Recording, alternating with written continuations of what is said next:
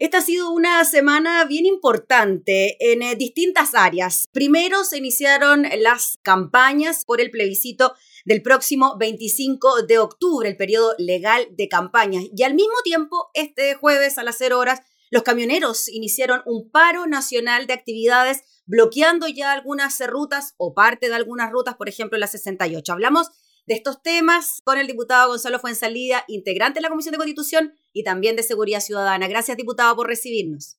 Hola, muy buenos días. Oiga, diputado, bueno, partamos por lo de los camioneros. Ya a las cero horas comenzó esta movilización y hemos visto imágenes de Ruta 68, por ejemplo, con algunas dificultades del tránsito y entiendo que en la zona sur la movilización y la adhesión al paro sería más amplio. ¿Cómo ve usted esto cuando entre medio hay advertencias o la advertencia era que si no se tramitaban 13 proyectos de ley en el Congreso, se iniciaba el paro. No se tramitaron, Bueno, nadie puede de alguna manera legislar bajo, la, bajo presión. Eh, las leyes requieren su, espacio y su tiempo de, deliberación. ¿ah? Eh, sin perjuicio de ello, yo entiendo la, desesperación de los camioneros. Eh, hay que reconocer que finalmente el Estado no ha sido capaz de darles la seguridad suficiente para poder eh, transitar libremente y no ser afectado en sus derechos eh, y afectando también su, su, propiedad y también su seguridad. ¿ah? hemos visto los incendios de los camiones, hemos visto incluso ha cobrado vida de personas y, claro, ellos tienen el legítimo derecho de señalar obviamente que a falta de Estado ellos también eh, ejecutan acciones de presión, como hacer un paro. Ahora, respecto a las leyes, es, eh, yo creo que sí, las leyes pueden ayudar, pero también eh, uno espera que haya más que nada gestión, gestión de la, del Ministerio del Interior, de la policía, de evitar y cautelar que estos incendios, que no es algo nuevo, ya en el pasado hemos visto cómo también ha sucedido, y bueno, se pusieron cámaras en las carreteras, hubo una, un trabajo que se hizo para evitar este tipo de agresiones contra los camioneros. Y yo no sé por qué eh, eh, siguen ocurriendo, esa es la verdad, mm. sin que haya una, una gestión para evitarlo. Sí, usted dice entonces, diputado, que el tema de la violencia hacia los camioneros, sobre todo en rutas del sur, no tiene que ver tanto, no pasa tanto por proyectos de ley que se tramiten en el Congreso, sino por un tema de gestión de inteligencia, de las policías, de, de quién? Bueno, de todos los autores que hay dentro de la prevención del delito, pues si finalmente ellos se enfrentan a delitos. Los delitos se previenen con capacidad de inteligencia, capacidad de la policía y también cuando ocurren estos delitos hay un actuar del, Ministerio Público que también es eficiente en, el, en perseguir y dar con las personas responsables de estos delitos. Delitos de incendio son delitos que ya están tipificados y tienen pena. Ahora, independiente de eso, yo quiero hacerte presente, Gabriela, que nosotros hasta ante el cambio de gabinete, habíamos conformado una comisión bicameral con el Senado, diputados y senadores, para ver tres temas que para mi gusto son los temas eh, más relevantes en materia de seguridad que tienen que abordarse con una mirada política amplia, eh, como una especie de acuerdo político. Y esos son relativos a las policías, la modernización, reestructuración de las policías. En segundo lugar, la creación de un Ministerio de Seguridad Pública. Yo creo que no da para más que tengamos un Ministerio del Interior y a su vez sea un Ministerio de Seguridad Pública, o sea, un ministerio que tiene que estar a cargo de la coordinación política eh, y más encima hacerse cargo de todo el tema de seguridad pública. Creo que es una carga extremadamente pesada para un ministerio que, que debiese estar abocado a lo primero y no a lo segundo. Y lo segundo debiese saber, como existe en muchos países, en Argentina, por ejemplo, existe un Ministerio de Seguridad Pública donde finalmente la policía, la gendarmería, todo lo que tenga que ver con seguridad, prevención, del delito, en fin, dependen de ese ministerio y de esa manera uno puede tener una mejor coordinación de todos los actores en el tema del delito. Y finalmente el tercer tema es la, es la seguridad privada. En Chile tenemos una seguridad privada que tiene una, no tiene una legislación, tiene una serie de decretos, mm. más de 20 y tantos decretos que regulan distintos tipos de actividades de seguridad privada y eso tampoco colabora mucho porque la seguridad privada debiese ser, por ejemplo, con el tema de los camioneros, la seguridad privada debiese ser o debiese tener un rol fundamental en el, en el sentido de evitar el delito o ser puente entre el Estado y el privado, eh, porque muchas veces no va a haber capacidad de tener eh, policías desplegados por todos lados, pero sí seguridad privada puede haber.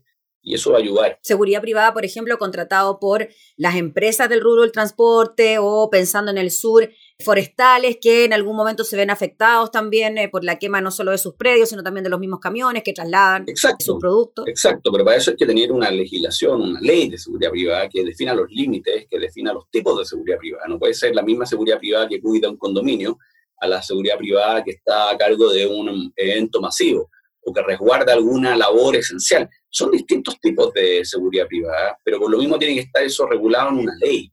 Si no está regulado en una ley, es bastante difícil, obviamente, que, tengamos una seguridad privada eh, que sea coayudante ¿ah? de la seguridad pública. Oiga, diputado Gonzalo fue en salida y ya, usted dice entender la desesperación por parte del gremio de los camioneros por la cantidad de atentados que han sufrido, pero la forma, el momento, la advertencia de hacer esto si es que no se tramitaba. ¿Qué le parece a usted eso? Que en, momentos de pandemia, de crisis, la cosa se recrudezca aún más, ¿no? Se habla de un posible desabastecimiento, etcétera. Bueno, no es lo que, no es lo que uno espera eh, en estos momentos donde las redes de distribución son, vitales, pero también no podemos hacernos no podemos hacer eh, oídos sordos de que hoy día los camioneros están eh, con la seguridad, su seguridad personal eh, corriendo riesgo de su vida, de sus camiones, que son parte de su, fuente laboral, porque su patrimonio de alguna manera son su camión con el cual charlan. Entonces, obviamente, tienen también el legítimo derecho de, aunque no sea el momento adecuado,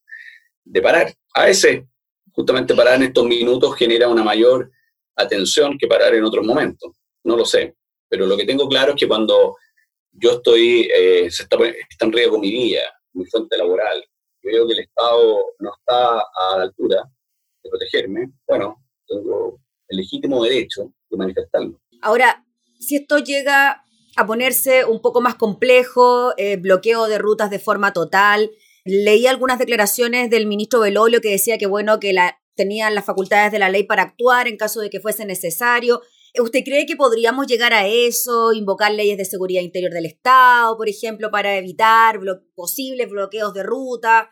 ¿Cree que la cosa escale a eso? Bueno, el escudo nacional dice por la razón o la fuerza. Yo espero que la razón prime primero, siempre, antes de llegar a la fuerza. no es lo que uno busca.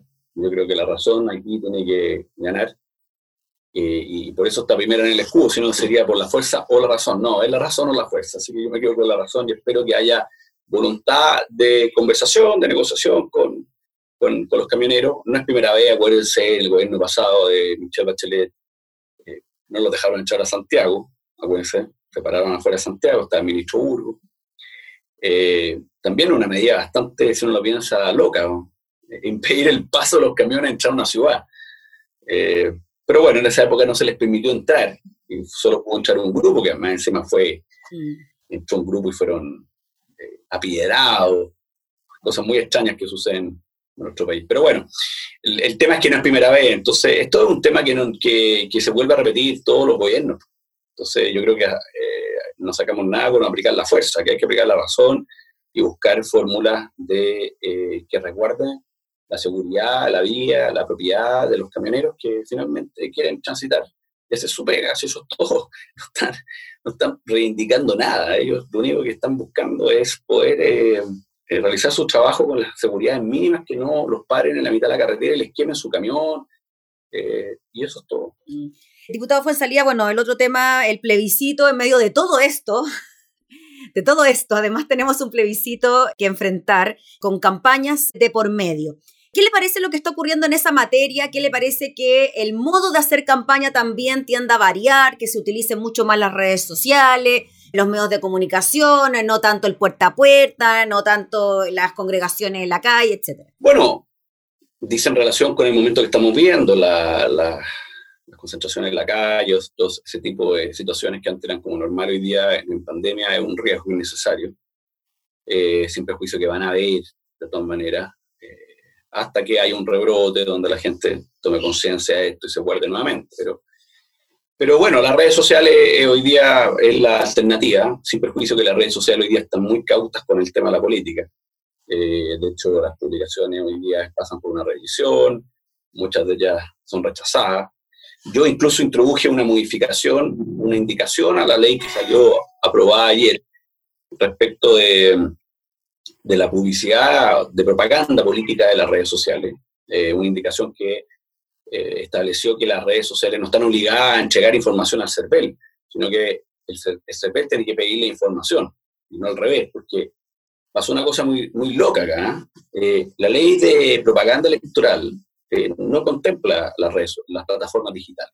Ella contempla netamente lo que son las radios, los medios escritos, la televisión, pero dejó fuera las plataformas digitales porque es algo bastante complejo de regular. Mm. Y en esta ley de propaganda, que o sea, de, propaganda y financiamiento que nos llegó entre gallo y medianoche. Muy rapidito la tuvieron que ver. ya tuvimos que ir en constitución. Yo introduje una indicación que finalmente se aprobó y que en el Senado también se aprobó, que era poner un poco más de flexibilidad, porque regular las plataformas es algo bastante peligroso porque las plataformas o van a entregar toda la información y van a incumplir y violar datos personales. Porque acuérdense que todos los que tenemos alguna cuenta en alguna plataforma digital, tenemos nuestros datos personales.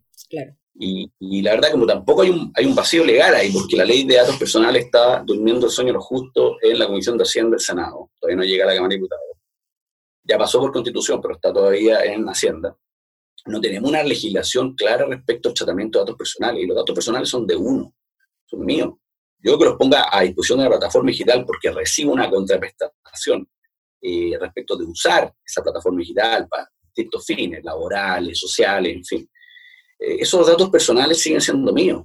Eh, y por lo cual, si esos datos personales son puestos en posición de un tercero, bueno, tiene que ser con mi autorización. Pero en la práctica, diputado, eso sea, nos pasa a diario. O sea, es cosa de que a quién no le ha pasado estar hablando de un tema, conversando de un tema en cuestión, inmediatamente publicidad a través de todas las redes sociales, ni siquiera utilizando nuestros datos personales. O sea, es tal el nivel de penetración en nuestras vidas que los datos personales no hay ningún resguardo. Bueno, por eso mismo la, nueva ley de datos personales, porque esto, esto es un debate que a nivel mundial. ¿ah? Sobre ahí existen dos tendencias. Uno que señalan que los datos, porque a ver, yo cuando voy a una plataforma digital me dice que es gratis, pero la verdad que no es gratis. El negocio de la red, de las plataformas digitales, el petróleo moderno hoy día, son los datos personales. Sí, claro. Porque en base a tus datos personales yo puedo determinar un, perfil, cuáles son tus gustos, cuáles son tus preferencias, en fin, yo puedo hacer, y que muchas veces cuando yo quiero poner publicidad en una plataforma digital, eh, me ofrece, me ofrece discriminar hombres, mujeres, dónde viven, pero incluso yo puedo llegar a niveles de mayor profundidad. Bueno, esos datos personales que yo los entregué por, porque quería tener acceso a la plataforma, eh, y, y, lo hice como no me era gratis, pero en el fondo no era gratis porque yo entregué mis datos personales. Esos datos personales tienen que haber eh, un debido cuidado sobre ellos, porque finalmente eh, la, la, plataforma pasa a ser un, un, un, depositario. Entonces, la nueva ley que está en el Senado que no ha, avanzado, bueno, esa ley justamente establece el tema del tratamiento de datos y establece responsabilidades y que si esos datos personales son entregados a otra persona o a otra institución, tiene que haber voluntad mía. ¿ah? Y, ahí empezamos ya con una lógica en que el dueño de los datos personales, aun cuando yo los entregue, soy yo. Entonces, ahí yo creo que eh, viene una discusión bastante interesante y bueno, y que va a afectar claramente esta, la propaganda política, que, que el futuro hoy día y mañana las redes sociales van a ser clave porque tengo mayor cobertura eh, de llegar a las personas que estar en la calle y, hacer puerta a puerta o entregar flyers, en fin. Oiga, diputado fue en salida y esta polémica que hay sobre si las personas con COVID pueden votar o no. El CERVEL eh, dijo que no, que no iban a votar, pero ahora estaba también leyendo una, una declaración de Patricio Santa María que decía que se propone un voto domiciliario para personas con COVID y dice el CERVEL que hay espacio para legislar. ¿Cree usted que se podría hacer eso? Bueno, es contraproducente con lo que el mismo eh, Santa María ha dicho de la Comisión de Constitución. O sea, nos ha dicho reiteradas que, reiteradas veces que no improvisemos en materia de eh, votos. Y yo estoy de acuerdo con él. Por eso me, me sorprende que empiece a decir algo contrario ahora. ¿Por qué?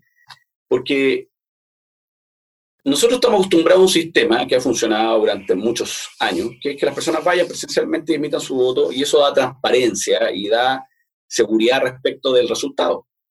Si yo empiezo a, improvisar con sistemas que no están probados, ¿ah? suficientemente probados, pongo en riesgo la legitimidad del resultado. Y sobre todo en momentos de pandemia, ¿no? Momentos tan especiales como este, ponerse a improvisar con un sistema nuevo. El PNUD hablaba de eso en un informe, ¿ah? no lo recomendaba en lo absoluto cambiar el mecanismo, sobre todo ahora. Y yo tampoco en absoluto creo que sea necesario, porque, mm. claro, ahí pueden haber ese día, porque hoy día, ponte tú, hay 16.000 casos activos. Sí.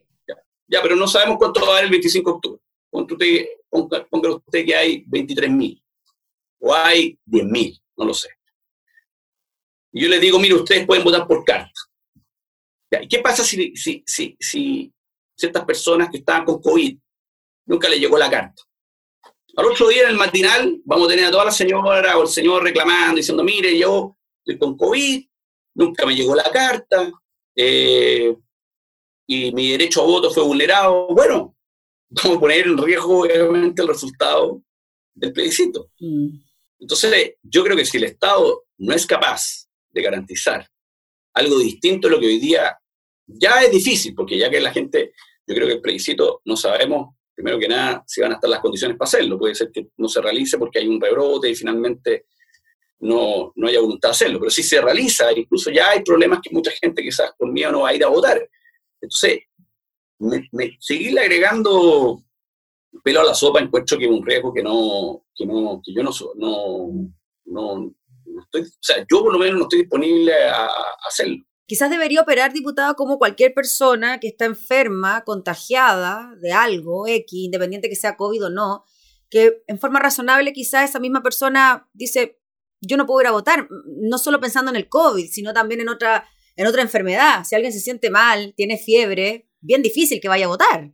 Bueno, por eso mismo, o sea, si una persona está contagiada con COVID no puede votar nomás. Usted me dirá, mire, es que el derecho, estamos violando el derecho a sufragio. No es que sí, sí, no. Porque hay una cosa que se llama la fuerza mayor, ¿ah? en que los derechos pueden ser afectados cuando hay fuerza mayor, sí, porque es una circunstancia que no es responsabilidad de nadie. No es responsabilidad del Estado, no es responsabilidad de la persona, no es responsabilidad de nadie. Por eso existe la fuerza mayor. Es porque yo no puedo cumplir una obligación ni puedo ejercer un derecho por fuerza mayor. Eh, y la fuerza mayor, así como hay un terremoto mañana que me impide que yo llegue a determinado lugar o que vaya a votar, bueno, es por el terremoto, no es por culpa mía. Entonces acá pasa lo mismo, yo me contagio una enfermedad, bueno, y estoy imposibilitado de ir a votar, no porque yo no quiera, sino que por una fuerza mayor. Y ahí nadie tiene responsabilidad. Por eso vuelvo a lo mismo, hoy día empezar a improvisar y hacer tipos de votos que finalmente termine en que no, no permita ejercer ese derecho de una manera eficiente y concreta, es un riesgo que yo creo que ¿para qué lo vamos a asumir?